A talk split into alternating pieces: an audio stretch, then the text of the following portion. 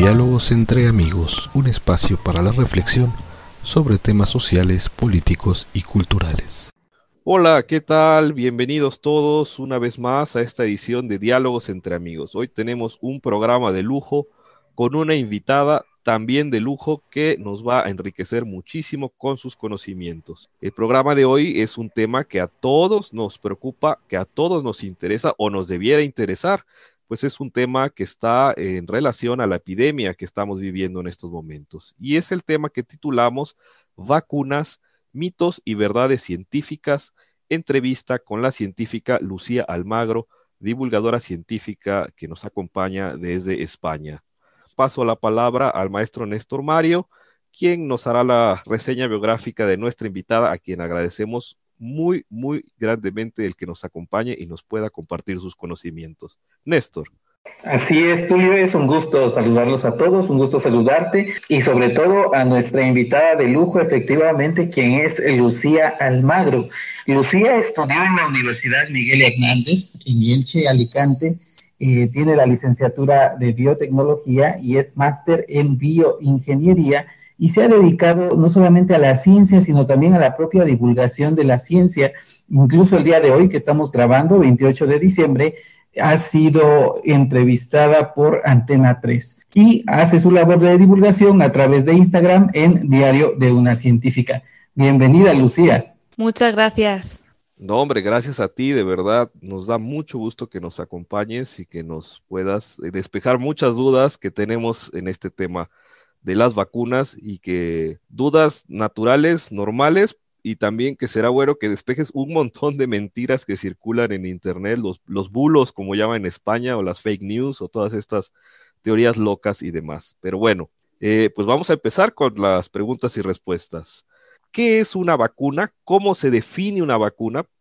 Para saber de qué estamos hablando y cómo se clasifica o cómo cómo es que se agrupa, digamos, los diferentes tipos de vacunas eh, que hay en general. Pues bien, las vacunas son como algo que preparamos los científicos, por así decirlo, para que engañar a nuestro sistema inmunológico y que cuando venga el patógeno real, nuestro sistema inmune esté totalmente preparado para hacerle frente, para que no nos pille desprevenidos, como se dice aquí. Entonces, eh, la idea es hacer Mm, pues una molécula o un virus o una bacteria o una toxina, hay muchos tipos, falsa, por así decirlo, y que nuestro sistema inmune piense que realmente es el patógeno, fabrique todas las células y todos los anticuerpos contra este patógeno para que luego cuando venga el verdadero patógeno estemos ya listos y este no nos pueda provocar problemas y enfermedades graves. Muchas gracias, Lucía. Eh, bueno, nosotros te preguntamos, obviamente, desde el sentido común de los no expertos. Entonces, eh, una de las preguntas que pudieran surgir es cómo se fabrican las vacunas. Eh, ¿Cuáles son los pasos para tener una vacuna en circulación, como en este caso? Bueno, eh, lo más importante y lo primero y sobre todo lo que más cuesta es la parte eh, de investigación. Se conoce como la, etapa de investigación de experimentación básica, ¿no?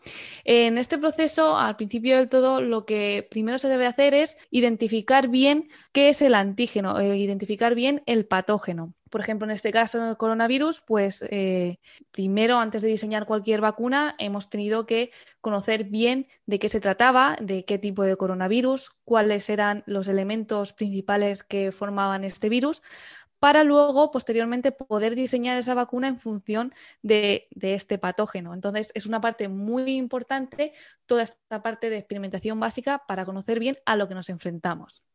Luego pasamos a la etapa preclínica. Una vez que ya conocemos cuál es el patógeno al que nos enfrentamos ah, con un buen nivel de detalle, lo que hacemos es diseñar esa vacuna. Y tras el diseño tenemos que probar si esa vacuna funciona o no. Se utilizan cultivos celulares y animales para comprobar la respuesta inmunológica y su seguridad. Estos experimentos suelen dar una idea más o menos de la dosis y el método de administración por ejemplo, si queremos que sea oral, si queremos que sea intramuscular. Luego eh, se realizan experimentos de exposición.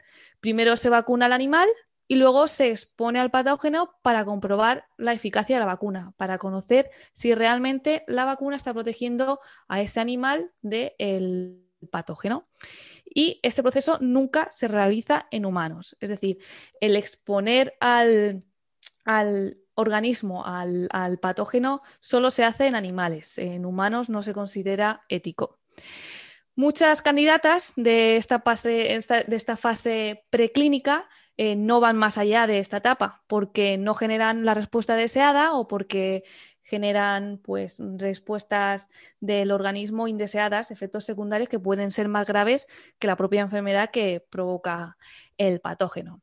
Una vez que hemos pasado esa fase preclínica, que tenemos esa vacuna que consideramos que protege suficiente, que nuestros animales han sobrevivido bien y que no han tenido ningún problema, entonces ya pasamos a los ensayos clínicos. He de decir que la fase preclínica y la experimental es la que más años eh, se tarda porque normalmente pues no se acierta la primera, los científicos sabemos hacer estas cosas, pero la ciencia nunca vamos a saber lo que pasa hasta que no lo probamos y siempre es ensayo y error, ensayo y error. Una vez que conseguimos lo que queremos, ya pasamos a ensayos clínicos y empezamos a probar en pequeñas cantidades de personas, ¿vale? Se prueba la vacuna en un grupo de adultos sanos de entre 20 y 80 personas aproximadamente. Todo depende del tipo de vacuna y pues en el país en el que nos encontremos o cómo la farmacéutica plantee este ensayo clínico.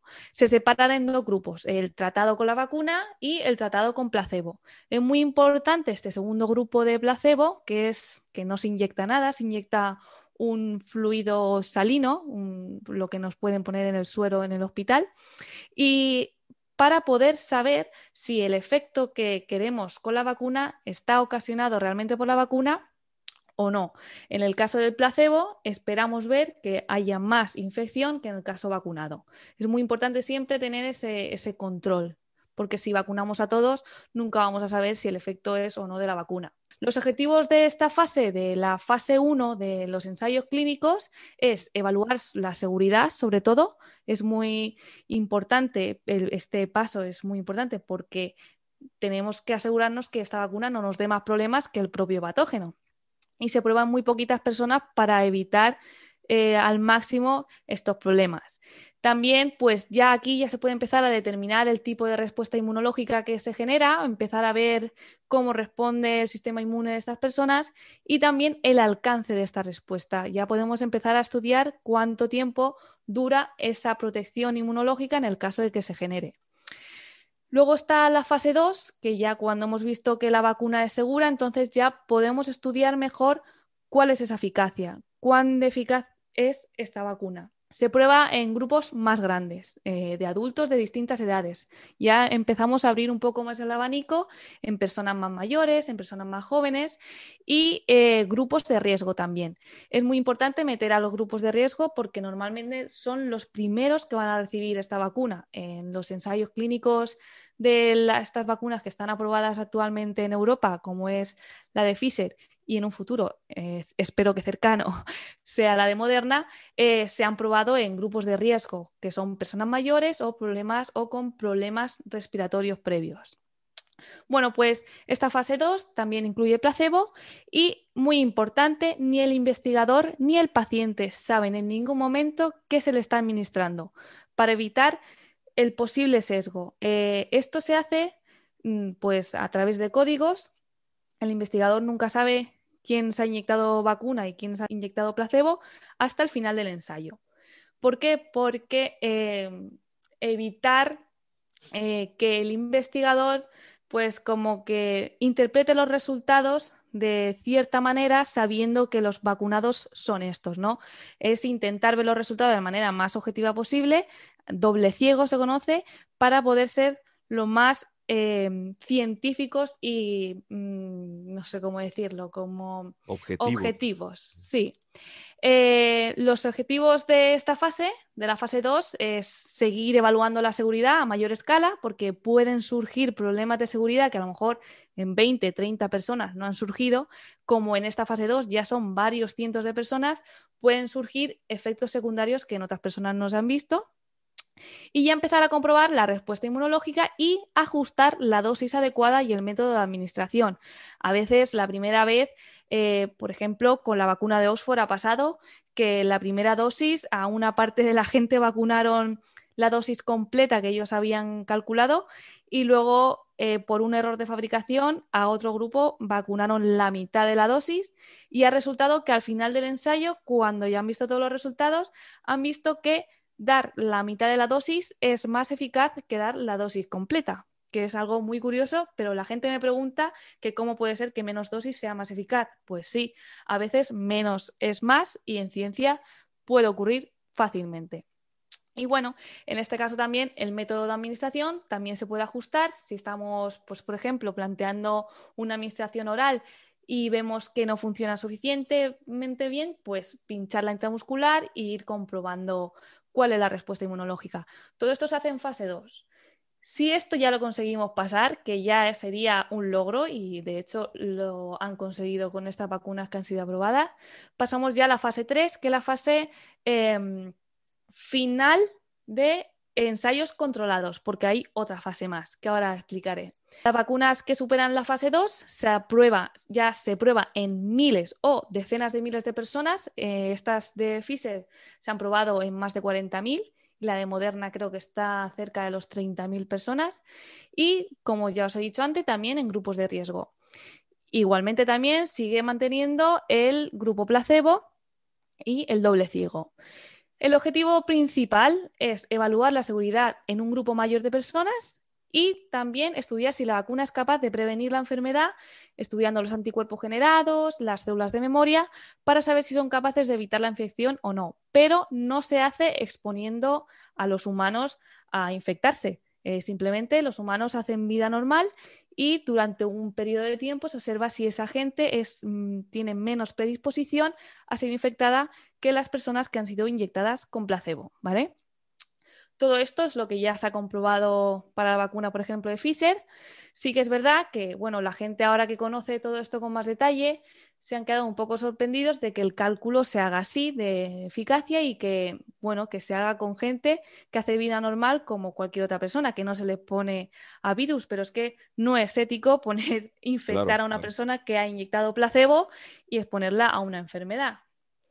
Y bueno, ya queda la fase 4, que la verdad es que eh, la gente no habla de esa fase y es muy importante y es la que ahora mismo eh, estamos adentrándonos con las vacunas que se están administrando en todo el mundo, ya sea la rusa, ya sea la de Pfizer, la de Moderna, que tras la aprobación, porque se aprueba tras la fase 3, pasamos a una fase de farmacovigilancia que se conoce, en la que se empieza a administrar a la población y se hace un seguimiento muy estricto de mm, los posibles efectos secundarios que pueda provocar esta vacuna.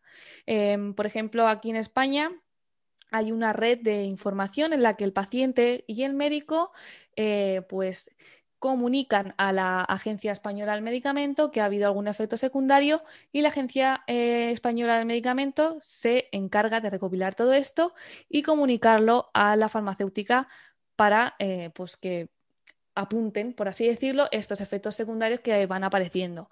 En el caso de haber eh, efectos secundarios graves, como por ejemplo eh, hubo con una vacuna americana para el rotavirus, que hubieron de 40.000 niños vacunados, Hubo, hubieron tres casos graves en los que los niños tuvieron que ser operados porque tuvieron invaginación intestinal pues solo con tres casos graves de efectos secundarios, esta vacuna se retiró del mercado. O sea, estamos tranquilos en, el, sí, en el, caso de que si hay algún efecto secundario grave, eh, se va a retirar del mercado y podemos estar tranquilos. De momento no están habiendo ningún efecto eh, secundario grave. Las reacciones alérgicas que se han dado en el caso de la de Pfizer son reacciones alérgicas no de la vacuna en sí, sino de, no del ARN, por ejemplo, sino de los excipientes que lleva la vacuna, pues gente que es alérgica al marisco o gente que es alérgica al cacahuete, pues hay gente que es alérgica a posibles elementos que llevan los fármacos. Y bueno, ahora mismo estamos en fase 4, eh, se hace un seguimiento durante ya mm, durante años, esto es para siempre, por así decirlo, pero bueno, ya cuando hay millones de personas vacunadas, ya como que se, se da por hecho que es segura. Pero ya os digo que la vigilancia de fármacos y vacunas nunca cesa. La comunicación de posibles efectos secundarios siempre está abierta y bueno, eh, podemos estar tranquilos de que velan por nuestra seguridad. Ok, qué interesante, qué bueno, lo has explicado muy bien toda la, línea cronológica desde el, desde el estudiar el, patógeno, ya sea un virus, una bacteria, qué sé yo, eh, hasta cómo una vez estudiado, se hace un primer diseño, se prueba en animales, después se prueba en humanos, y la prueba en humanos, según entiendo, lo que has explicado muy bien es, es por partes, ¿no? Primero con un grupo pequeñito, luego con un grupo un poco más grande, luego con otro grupo todavía más grande, y, bueno, todo eso además lleva medidas, controles de seguridad y eso. Y, qué bueno que lo mencionas porque esto da pie a las siguientes preguntas. Eh, al final lo mencionaste por ahí rapidito de alguna vacuna que decías que el RNA, etcétera, y es lo que oímos muchos y lo que los que no estamos muy embebidos del tema del, de la biotecnología y medicina, pues a veces no sabemos bien qué es una vacuna que de virus atenuado, qué es una vacuna de RNA, etc. O sea, cómo como estas vacunas, particularmente ya vamos adentrándonos al tema de, del, del, coronavirus, que la, la, de, bueno, en España pronuncian Pfizer, aquí en Latinoamérica casi siempre decimos Pfizer, Pfizer. Que, tomamos, pero... ya sabéis que aquí en España lo del inglés lo llevamos regulín, regulán. no, no, lo digo para que nuestro auditorio diga, ah, que hay otra vacuna. No, no, no. Pfizer y Pfizer es la misma, simplemente las pronunciamos diferentes, pero es la, misma, la misma vacuna. Y, escuchamos todos estos diferentes tipos de vacunas que hay y demás. Entonces, para el caso del coronavirus, del, famoso SARS-CoV-2, que es este, este virus particular que nos ha llegado, ¿qué tipos de vacunas hay? Es decir, ¿cuáles son las que ahorita, según las diferentes eh, formas de diseño en que se ha hecho, cuáles son las que hay en el mercado? Bueno, todavía no están en el mercado propiamente dicho, pero las que ya se empiezan a aplicar y las que están a un paso ya de obtener su aprobación. Y otra pregunta que va de la mano, con lo que decías. Mucha gente tiene la duda de decir, bueno, ¿cómo es que en un año se tuvieron estas vacunas? Si, por ejemplo, ahorita Luciano se acaba de decir todos estos pasos, pues eso ha de llevar años, ¿no? ¿Cómo es que fue tan rápido? Y eso ha generado, desgraciadamente, incertidumbre, duda eh, en algunas personas. Digamos que eso puede ser una duda razonable, pero otras personas malintencionadas y con una mala actitud dice, ah, no te vacunes porque eso no está bien. Entonces, Qué bueno que salió hasta comentar. Si pudieras aclararnos ese punto. ¿Qué tipo de vacunas hay y cómo es que se obtuvieron tan rápido para el coronavirus? Bien, pues mirad, eh, primero quiero empezar con la vacuna de ARN, que es la que ahora está aprobada, y luego hablaré de la, también de la rusa, ¿vale? Pero mm, sobre todo voy a hablar de la de ARN, que es la de gente que más pánico tiene por, eh, por ser algo novedoso, porque no hay vacunas de ARN no habían aprobadas hasta ahora y por eh, la velocidad. Eh, decir que la vacuna de ARN es algo, para mí, la verdad es que cuando me dicen que le da miedo, que tal, yo lo veo una vacuna muy sencilla. Para mí, la verdad es que el diseño ha debido ser sencillo, entre comillas, ¿vale? Porque es una molécula muy sencilla y es una molécula muy fácil de producir. Eh, todo lo de las vacunas de ARN se lleva investigando desde 1997, fue la primera vez que hubo un artículo científico hablando sobre esto y se ha ido desarrollando toda la tecnología. Bueno, que lo dices, 1997 para nuestro auditorio quiere decir que ya hace 24 años ya, ¿no? Entonces ya no es algo como que lo descubrieron ayer, o sea, ya tiene 24 años. No, para nada, para nada. De hecho, hay eh, vacunas contra el cáncer, eh, de ARN, por ejemplo, que están en fase 3 ahora mismo, mm. o vacunas para influenza también, que están en, fase 3, que ya son vacunas que ya han estado desarrolladas, han pasado fase 1, han pasado fase 2 y ahora está algo paralizado por todo esto, pero que ya estaba al orden del día y vamos, hay un montón de un montón de farmacéuticas. Entonces, toda la parte de investigación del desarrollo de la vacuna simplemente han cogido la idea de otra vacuna ya existente y lo han ajustado a este coronavirus. También otra cosa muy positiva de la actualidad es que eh, tenemos muchas herramientas que nos dan enseguida información sobre el patógeno, podemos secuenciar su genoma, podemos conocer eh, todas las eh, proteínas que lo componen y además es que es muy similar a otros virus como el SARS-CoV-1 que fue el SARS de Oriente o el MERS. Entonces, eh, todo esto facilita el conocer el patógeno, además que es un virus bastante, entre comillas, también sencillito, ¿vale? No es como la gripe, que muta mucho y puede dar más problemas, sino que es un virus bastante sencillo y muy parecido al resto de los coronavirus. Entonces, la parte de conocer al virus también ha sido bastante rápida y porque ha habido muchísima gente en todo el mundo, porque esto ha afectado a todo el mundo, estudiando sobre lo mismo. Entonces, cuanto más gente tienes estudiando sobre lo mismo, más probabilidad de éxito tienes. Entonces, la vacuna de ARN es eh, una secuencia que es muy sencilla. Han cogido la secuencia eh, genética de una de las proteínas del virus, que es la llave de entrada. Eh, han puesto la secuencia ahí y han hecho los ajustes para que esto sea estable, porque las moléculas de ARN, deciros que es de las moléculas más inestables que se degradan de mirarla. Cuando trabajamos en laboratorio con estas moléculas tenemos que llevar un cuidado de mantenerlas siempre en frío, de limpiarnos las manos con unos sprays especiales, eh, de no tocar nada sin guantes, porque son muy sensibles a temperatura, son muy sensibles a todo. Entonces, pues bueno, es una molécula muy sencillita que se ha hecho un diseño muy rápido porque es simplemente meter la secuencia y adaptarlo a lo que ya existía. Entonces, lo que es el diseño de la vacuna en sí ya existía, simplemente han tenido que meter la secuencia de este coronavirus, bueno, de esa espícula, de esa llave, en esa molécula y ya está. Todo lo demás ya estaba diseñado para otras vacunas, como os he dicho, de cáncer o, de otra o para otros patógenos. Lo que se consigue con esta vacuna es, pues eso, que nuestro cuerpo produzca esa proteína durante un tiempo. La verdad es que no sé cuánto tiempo, porque todo esto está un poco como protegido, porque obviamente tienen que proteger su producto para que no se lo copien, pero durante un tiempo determinado, luego se da una segunda dosis para recordatorio, como cualquier otra vacuna, pero es súper sencillita, solo lleva esa molécula que va a llegar a nuestra célula, va a producir un poquito de proteína del virus y se va a degradar enseguida porque es una molécula muy inestable. Entonces, pues la verdad es que a mí lo último que me preocuparía es la seguridad, porque es algo que el ARN, nosotros tenemos las células llenas de ARN mensajero. ARN mensajero, por ejemplo, para producir insulina, eh, ARN mensajero para producir, eh, no sé, cualquier molécula que nuestro cuerpo necesita para, para sobrevivir. Entonces, es una molécula más que va a estar en nuestro cuerpo y no va a, cambiar absolutamente nada. Simplemente va a producir una proteína nueva que nuestro sistema inmunológico va a decir, uy, esto no es mío. Voy a generar anticuerpos para bloquearlo.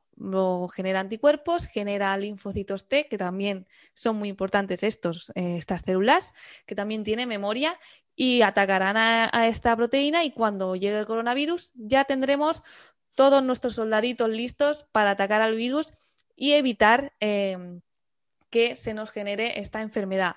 Lo que no está muy claro es que evite el contagio porque ya os digo, es una vacuna muy sencillita y claro, no es lo mismo que preparar a tu ejército frente a un virus completo que puedes atacarlo por muchos lados, que, que, es preparar tu ejército frente a solo una molécula que, bueno, si entra el virus, solo vas a poder atacarlo por esa molécula. Pero bueno, como esa molécula es la llave de entrada a las células, en teoría sí que evitará bastante la entrada, pero no se sabe muy bien si evita mm, el contagio o no. Pero bueno, lo que está claro... que dices, que mencionaste la espícula para nuestro auditorio es lo que todos recordarán, el coronavirus este que estamos hablando tiene una forma, digamos, de un balón con muchas, este, como espinas, ¿no? Como, y esa molécula, según entiendo, es la que forma estas espinas, ¿no? Sí. Y esa es con la que entra, digamos, a las células, las, ¿cómo Las detecta y las, infecta. Y las infecta, exactamente. Y entonces lo que esta vacuna hace es simplemente eh, sustituye todo el coronavirus, nada más se toma esa partecita de esa, esa espícula, como has dicho, esa espinita. Sí, es como arrancarle las espinitas al virus y dejar solo las espinitas sueltas. Eso es lo que genera nuestra vacuna, esta vacuna de ARN. Entonces, bueno, es útil es sencillo y se ha generado rápido porque es muy sencillita, pero dudo mucho que sea la definitiva, pero al menos para salir de este bache de tantas muertes, de tanta enfermedad, sí que nos va a servir y la verdad es que, vamos, eh, yo tengo todas mis esperanzas puestas en ella. Otra cosa que se ha conseguido recortar el tiempo es en la burocracia, en todos los procesos de aprobación. ¿Por qué? Por dos motivos. Uno, porque durante las fases eh, lo que han hecho es ir informando conforme obtenían los resultados. Normalmente durante fase 1, 2 y 3 clínica se espera, por ejemplo, la fase 1, esperamos a que acabe la fase 1, presentamos los papeles, ¿sabes? Y van así poco a poco hasta que acaban todas las fases y una vez que tienen todas las fases, todo el estudio, entonces presentan la aprobación. Mm. En este caso lo que han hecho es, conforme iban avanzando de fases, ya iban mandando la información a las eh, autoridades que tenían que aprobarla. Entonces, eh, todo esto ha acelerado mucho y además que estas autoridades, debido a la situación de emergencia que nos encontramos, daban prioridad, dan prioridad, de hecho, porque hay muchas vacunas ahora mismo en estas fases, dan prioridad a estas vacunas por el, hecho en el que estamos en pandemia. Entonces, paralizan todo el resto de fármacos y vacunas y le dan prioridad a estos resultados. Entonces, tanto porque eh, la farmacéutica va dando información eh, actualizada sin esperar a acabar el ensayo, como porque se le da prioridad, se ha podido recortar el tiempo una barbaridad, porque tenemos que pensar la cantidad de fármacos y vacunas que se están aprobando en todo el mundo a la vez y estas entidades que tienen que aprobar los fármacos tienen un montón de mm, documentos, de ensayos que tienen que ir revisando. Entonces, pues obviamente esto tarda un tiempo. Ahora mismo, pues como estamos en esta situación, se le da mm, prioridad y todo esto recorta mucho tiempo. Entonces, eh, los tiempos de ensayos clínicos son exactamente los mismos. De hecho, eh, los mínimos que deben de cumplir son de número de, de, personas ensayadas y pues unos requisitos de tener pues doble ciego, placebo y todo esto. Pero los tiempos se han cumplido exactamente igual que para cualquier otro caso. Qué bueno que dices eso y lo vamos a recalcar aquí para todos los que nos estén escuchando. Las vacunas que actualmente están ya incluso en algunos países administrándose han pasado los mismos controles de seguridad que cualquier otra vacuna que fue aprobada antes. Correcto. Simplemente fue más rápido porque obviamente las circunstancias actuales ameritan a que se le dé prioridad en la revisión de los documentos, en la burocracia, vamos a llamarlo así, toda la parte administrativa. Dijeron, a ver, a ver, tengo aquí que una medicina para el salpullido, tengo aquí que una medicina para el dolor, eh, eso lo reviso después. Ahorita nada más voy a revisar las vacunas del coronavirus. Claro. Hicieron en el escritorio a un lado lo demás, pusieron nada más los papeles de las vacunas y se dedicaron a revisar eso. Entonces, claro, eso aceleró los tiempos también. Claro. No, qué bueno que lo dices, qué bueno que quede claro y todo nuestro auditorio vea, escuche, también que vean una científica, una experta de estos temas nos ha dicho, esto no te va a hacer ningún cambio a tu, a tu organismo ni nada, porque, Dios santo, es que hay una cantidad de cosas que se discute en Internet, que, que si tiene un chip, que si nos va a hacer zombies, que si nos va a dejar sin hijos, Este, y es más, tú ayer publicabas en tu, en tu Instagram una imagen de un como póster o una cosa así que alguien decía que, bueno, la vacuna parecía embutido, tenía es que riñones de, de caballo, este, de mono, sangre de caballo y pollos tiernos. Pollos tiernos, Dios santo, bueno, eso, parecía más bien este, el combo de el, combo de ir a una hamburguesería, ¿no? Este, más que una vacuna, ¿no? O sea, sí, está, sí. está ridículo, digo, pero bueno. Y qué bueno que lo aclaras para desmentir mitos, Néstor. Sí, hablando de estos mitos, todo, ahorita estaba yo pensando eh, recordando que hacen una entrevista a una televisora en México y le pregunta a la gente respecto del uso del cubrebocas. Había gente que no lo traía puesto y una persona decía, es que a mí ya me dio el virus, entonces yo ya tengo anticuerpos. Me gustaría preguntarte, Lucía, un poco al respecto y de una manera más puntual, un poco ya lo está señalando, pero de manera así más, lo más claro posible. Si una persona ya contrajo la enfermedad, ¿puede ser vacunada? Debe ser vacunada. Em, normalmente nuestro sistema inmune, eh, solo con una exposición al patógeno, no tiene suficiente para generar una respuesta inmune suficientemente compleja que nos pueda eh, proteger frente a una segunda infección. De hecho, en los libros de inmunología eh, siempre aparece la típica curva, que son dos subidas, dos exposiciones al, al patógeno porque es necesario más de una exposición para que realmente nuestro sistema inmune genere suficiente memoria tanto celular como de anticuerpos. Entonces, haberlo pasado una vez además de que no te asegura que seas inmune frente a una segunda eh, infección, hay entre un 14 y un 20%, según el estudio que, mires, que hay personas que no generan anticuerpos. Entonces, por, tanto por una cosa por la otra, no nos podemos eh, confiar. En el caso de la vacuna, son dos dosis por lo mismo. Necesitamos exponernos varias veces al patógeno para que nuestro cuerpo genere suficiente memoria. Y la gente que haya pasado el coronavirus tendrá que vacunarse para poder asegurar una respuesta inmune fuerte. Ok, perfecto. Entonces hay que vacunarnos. Aún los que hayan contraído ya el virus, hay que vacunarse. Y bueno, pero otra pregunta que surge al respecto es, ahora están circulando ya estas nuevas eh, variantes o, cepas. Por ahí, si pudieras aclarar si es cepa o variante, porque hay quien dice no es variante, quien sepa. Los que no conocemos tenemos la duda y a veces hablamos sin el rigor técnico científico adecuado usando los términos correctos. Pero bueno, ante estas cepas o variantes, tú aclararás qué es. De lo que está apareciendo ahorita del virus, que dicen que la de Inglaterra, que si otros que fue en Sudáfrica y otros dicen, no, es que va a seguir apareciendo. ¿Qué tan efectivas serían las vacunas contra estas nuevas eh, variaciones? Pues mira, depende de la vacuna. Por ejemplo, eh, hay vacunas que son más complejas y ah, que quizás sí que sean eh, pues digamos que den una respuesta inmune más compleja y sí que se pueda tener en cuenta esas mutaciones. Pero en todo caso, quiero eh, hacer llegar el mensaje de que nuestro sistema inmune eh, es más listo que el virus, ¿vale? el virus siempre va a mutar. ¿Por qué? Porque se replica muchas veces, se multiplica muchas veces y de tanto multiplicarse falla. Tiene errores, las mutaciones son errores. Y a veces estos errores dan lugar a que el virus mejore o empeore. En este caso, Dicen que está mejorando, pero bueno, eh, aún no hay evidencia científica de ello. Pero bueno, normalmente la naturaleza del virus es ir eh, mejorando su transmisibilidad, hacerse más contagioso y hacerse menos dañino a la, persona. ¿Por qué? Porque el virus busca mm, replicarse, no busca matar a la persona que ha infectado. Normalmente los virus que matan a la persona como el ébola tienen muy poquita transmisibilidad porque matan a la persona y ya no pueden seguir multiplicándose, ¿no? Por ejemplo. Entonces, eh, es esperable este tipo de, mutaciones.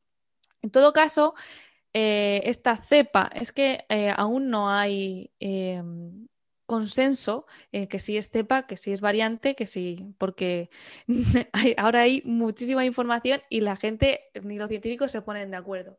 Yo, eh, como son 17 mutaciones, consideraría eh, cepa, pero bueno, eh, ya eso depende del científico que lo, que lo mire. En todo caso, lo que quiero hacer llegar es que aunque hayan mutaciones en, en, esta espícula que es frente a lo que hemos hecho la vacuna, ¿no? Frente a lo que vamos a generar los anticuerpos con estas vacunas, nuestro sistema inmunológico tiene en cuenta que pueden darse esas mutaciones y no genera solo un anticuerpo que se une a esa espícula y ya está, no, genera muchos anticuerpos con pequeños cambios que eh, puedan tener en cuenta unas posibles eh, futuras mutaciones y las eh, células memoria de los linfocitos T también tienen en cuenta todo esto. Entonces, hay ahora mismo, por ejemplo, a ver, ¿cómo lo puedo explicar?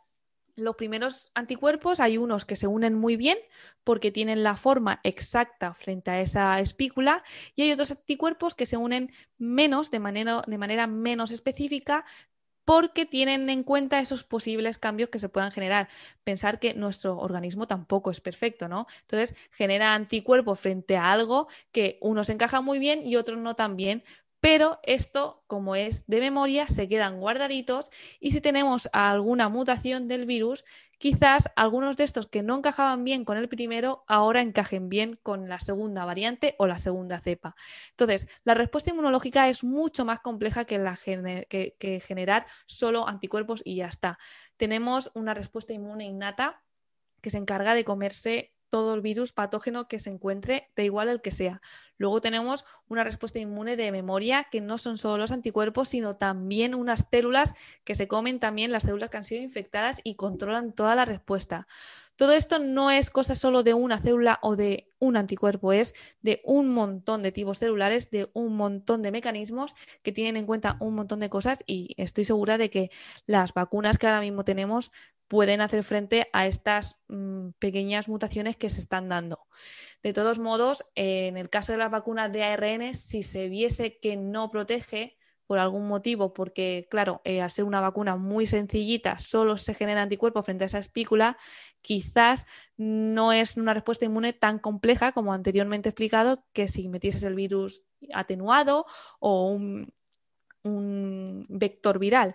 Entonces, en este caso, sería muy sencillo adaptar esta vacuna porque solo tenemos que cambiar si ahora la secuencia eh, tiene X letras y ha cambiado a una cepa que ha cambiado dos o tres letras, cogemos la secuencia de la vacuna y cambiamos esas dos o tres letras que ha cambiado el virus y generamos una proteína de espícula igual que la nueva cepa. Es muy fácil de adaptar, solo hay que cambiar la secuencia y generar esas nuevas secuencias que con las nuevas mutaciones. O sea, el método de fabricación sería exactamente el mismo, solo que en el ordenador, por así decirlo, en vez de haber eh, pues ACG, será TCU o no sé, ¿sabes? Por ejemplo, que es solo meter eh, las letras en el ordenador, cambia la secuencia y ya hemos adaptado la vacuna a la nueva cepa. Esto sería pues una de las ventajas que tiene este tipo de, vacunas frente a estos virus que parecen que están cambiando más de lo esperado. Pero bueno, en teoría, como tenemos tantos contagios y tanta eh, transmisibilidad, es normal que eh, salgan mutaciones y seguiremos viendo nuevas cepas o variantes eh, durante mucho tiempo. Y no sé si van a ser siempre noticias, a lo mejor las noticias se cansan ya de hablar de variantes, porque es algo tan normal en los virus que la verdad que yo digo, es que no sé por qué le dan tanto bombo a esto, si es lo más normal del mundo, pero claro, ya sabemos cómo son las noticias, el coronavirus y todo esto de la pandemia. Bien, Lucía, a mí me quedaría una pregunta también al respecto del año que inicia, porque este año lo empezamos con cierta incertidumbre, pero con este horizonte de esperanza, eh, pues por estas vacunas que están surgiendo. Eh, ¿Cuánto tiempo es previsible esperar de cara a que la vacuna signifique un regreso a una vida normal previa a la pandemia? Incluso saber si esto es posible, si hay una normalidad eh, a la cual regresar después de este evento. Pues hombre, dependerá del país, porque vivimos en un mundo que está muy globalizado y entonces tendremos que ver una estrategia en la que podamos ir un poco coordinados, porque claro, quizás en un país está más controlado que en otro y la globalización, el movimiento de personas entre países puede desestabilizar ¿no? ese control.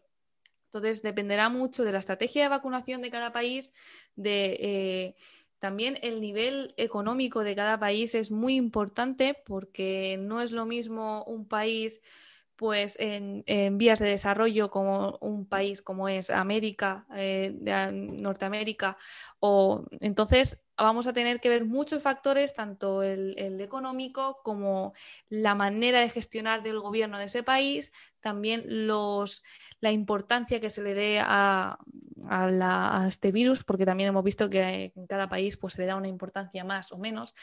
Entonces, pues el control de, aduanas, todo esto va a ser eh, muy importante y habrá que ir viéndolo. La verdad que aquí en España, al menos, que es lo que donde yo más controlo, según el ministro que ha dicho hoy, pero bueno, de los ministros mm, hay que coger las cosas un poco con pinzas, ha dicho que para finales de verano la teoría es que el 70% de la población estará vacunada. No sé eh, qué nivel de credibilidad darle, pero si fuese así, llegaríamos a esa inmunidad de rebaño deseada por los epidemiológicos, eh, que son pues, el 70% más o menos, en la que ya podríamos empezar a volver a una normalidad.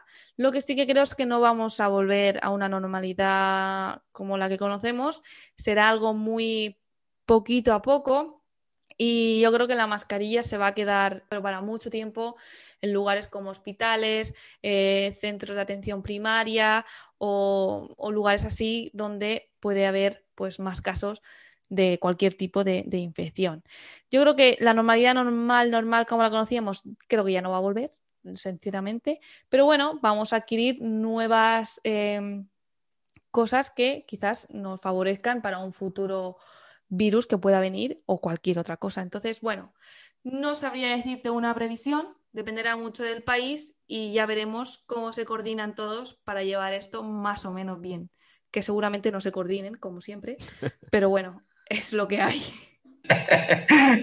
Muchas gracias. Pues bueno, Lucía, te agradecemos mucho tu tiempo. No sé si quisieras, eh, pues ya para acabar el programa, algún comentario final. Nada, pues quería transmitir que la gente, por favor, confíe en la ciencia. La ciencia siempre ha estado ahí siempre para curar enfermedades, para dar fármacos, para eh, curar enfermos en hospitales, todos los médicos, enfermeros, todos eh, se apoyan en conocimiento científico y, que nosotros podamos tener esta calidad de vida o nos podamos curar con más probabilidad de un cáncer o de cualquier otra enfermedad es gracias a la ciencia, que ahora mismo parece que la ciencia eh, está perdiendo eh, todo el respeto que tenía, si tenía poco, porque no se le daba mucha importancia, y ahora que se está dando importancia, pero mucha gente de manera negativa. Entonces, quiero que piensen todo lo que hay detrás de todo lo que le, ellos, eh, bueno, la gente toma de fármacos, de cuidados, todo esto es ciencia y la ciencia siempre nos va a acompañar y siempre va a estar ahí para intentar mejorarnos la vida. Pues desgraciadamente, como te decía yo antes, eh, siempre estas situaciones de, crisis se desatan o lo mejor o lo peor de las personas, ¿no? Y desgraciadamente hemos visto también el lado de muchas personas que han, pues no solo desvalorado la ciencia, sino actuado ya con una especie de ataque directo a los postulados científicos más básicos y han sembrado miedo han aprovechado del desconocimiento que, muchas personas eh, tenemos, me incluyo en todos los aspectos más, eh, más expertos, más eh, extremos del conocimiento científico, que obviamente no dominamos y que tampoco tenemos por qué, ¿no? Porque ah, en el mundo hay no solo hay científicos, hay músicos, hay pintores, hay, este, este, abogados, hay de todo, ¿no? Pero tampoco se vale que haya quienes aprovechando de eso, siembren miedo, siembren pánico, eh, demeriten el trabajo científico, que mira que se han, como decimos en México, se han quemado las pestañas eh, con horas de desvelo, con horas de no dormir para encontrar solución a este mal que nos está quejando globalmente y no se vale que, se meta miedo. Y desgraciadamente pues muchas personas pues tienen esa, ese temor, es que ven a ciertos eh, líderes de opinión, no sé cómo llamarlos, decíamos el otro en un programa aquí, Néstor y un servidor, decíamos este, esta tendencia ahora que llamamos el youtuberismo, ¿no? Que cualquiera se monta en un canal de YouTube, tiene un millón de seguidores y abra cuanta tontería se le venga a la cabeza. Y se resulta que uno de estos este, influencers, como le dicen ahora, tiene un millón de seguidores y dice, no, las vacunas tienen, este, como decía, eh, como decía el póster que pusiste, y pollos tiernos, este, y te van a salir plumas. Pues no faltará el que crea que se vacune y le saldrán plumas, ¿no? Entonces, eso es completamente falso y al contrario, hacemos un llamado desde esta plataforma a todo el auditorio, por favor, no hagan caso a esas cuestiones, no hagan caso a esas cadenas falsas de WhatsApp, de todas estas cuestiones que circulan, esas páginas web que abundan ahora como hongos después de temporada de lluvias, que las páginas que dicen que porque el gobierno oculto y que nos están ocultando la verdad y que las vacunas nos van a convertir en zombies y que Bill Gates es el anticristo y que las vacunas tienen el 666, este, Dios santo, es, es una... Nada, el tiempo, el tiempo dará la razón a la ciencia, yo estoy segura de ello, así que quien no quiera, pues bueno, allá él, pero yo sé que ahora mismo bulos que en la primera oleada la gente se creía, ahora la gente pues obviamente no, porque ha seguido pasando casos, han habido casos de ingresos, fallecidos en familiares, entonces eh, nada de que el virus no existe, porque llegó a decirse que el virus no existía, que todo lo de los hospitales era un montaje. Todo esto al final poco a poco va cayendo sobre su propio peso y yo sé que el tiempo al final dará la razón a los científicos, a los que defendemos la evidencia y toda esta gente pues nada, seguirá en sus vidas después de haber pasado un trauma porque realmente esa gente lo que está pasando es un trauma porque el desconocimiento al final se cogen a cualquier cosa que ellos puedan entender y puedan paliar esa ansiedad que les produce esta situación, que en parte, pues bueno, es verdad, a mí me da pena a veces gente que de verdad lo pasa muy mal pensando todo esto, pero bueno, mm, es lo que hay. Sí, sí, tal cual. Néstor, no sé si quisieras también comentar ya para cerrar el programa. Mm, pues solamente agradecer a nuestra invitada eh, todo lo que nos está comentando de una manera clara, precisa y sobre todo fundamentada eh, es una labor muy importante la que realiza ella, la que está realizando Lucía, y pues te felicitamos y te agradecemos mucho que nos hayas brindado esta entrevista pequeña, sobre todo para aclarar, aclararnos a nosotros y aclarar a la gente que nos escucha tantas dudas que tenemos respecto de el tema por antonomasia que es el que está dominando nuestras vidas. Entonces, muchísimas gracias de verdad. Y pues eh, muchas gracias, Tulio, también. Gracias a vosotros también. Pues gracias, gracias Lucía. No se olviden de seguir a Lucía en sus redes sociales, en particular en Instagram, Diario de una Científica. Repito, Diario de una Científica. Y a nosotros también no se olviden de seguir este programa de diálogos entre amigos en arroba diálogos entre A. Estamos en Twitter e Instagram con el mismo usuario, diálogos entre A, y en Facebook, eh, en lugar de poner el símbolo de arroba, nada más pone usted directamente Diálogos Entre A, facebook.com, diagonal Diálogos Entre A, y ahí están nuestras redes sociales. Muchas gracias, Lucía, y contigo nuestro agradecimiento a ti, a todas las personas de ciencia que hacen esta lucha para acabar ya con esta pandemia, tanto en el aspecto más técnico, científico, como a todos los médicos y enfermeras que están eh, combatiendo día a día en los hospitales y en los centros de salud. Muchas gracias a nuestro auditorio por acompañarnos y les deseamos un feliz inicio de año. Muchas gracias.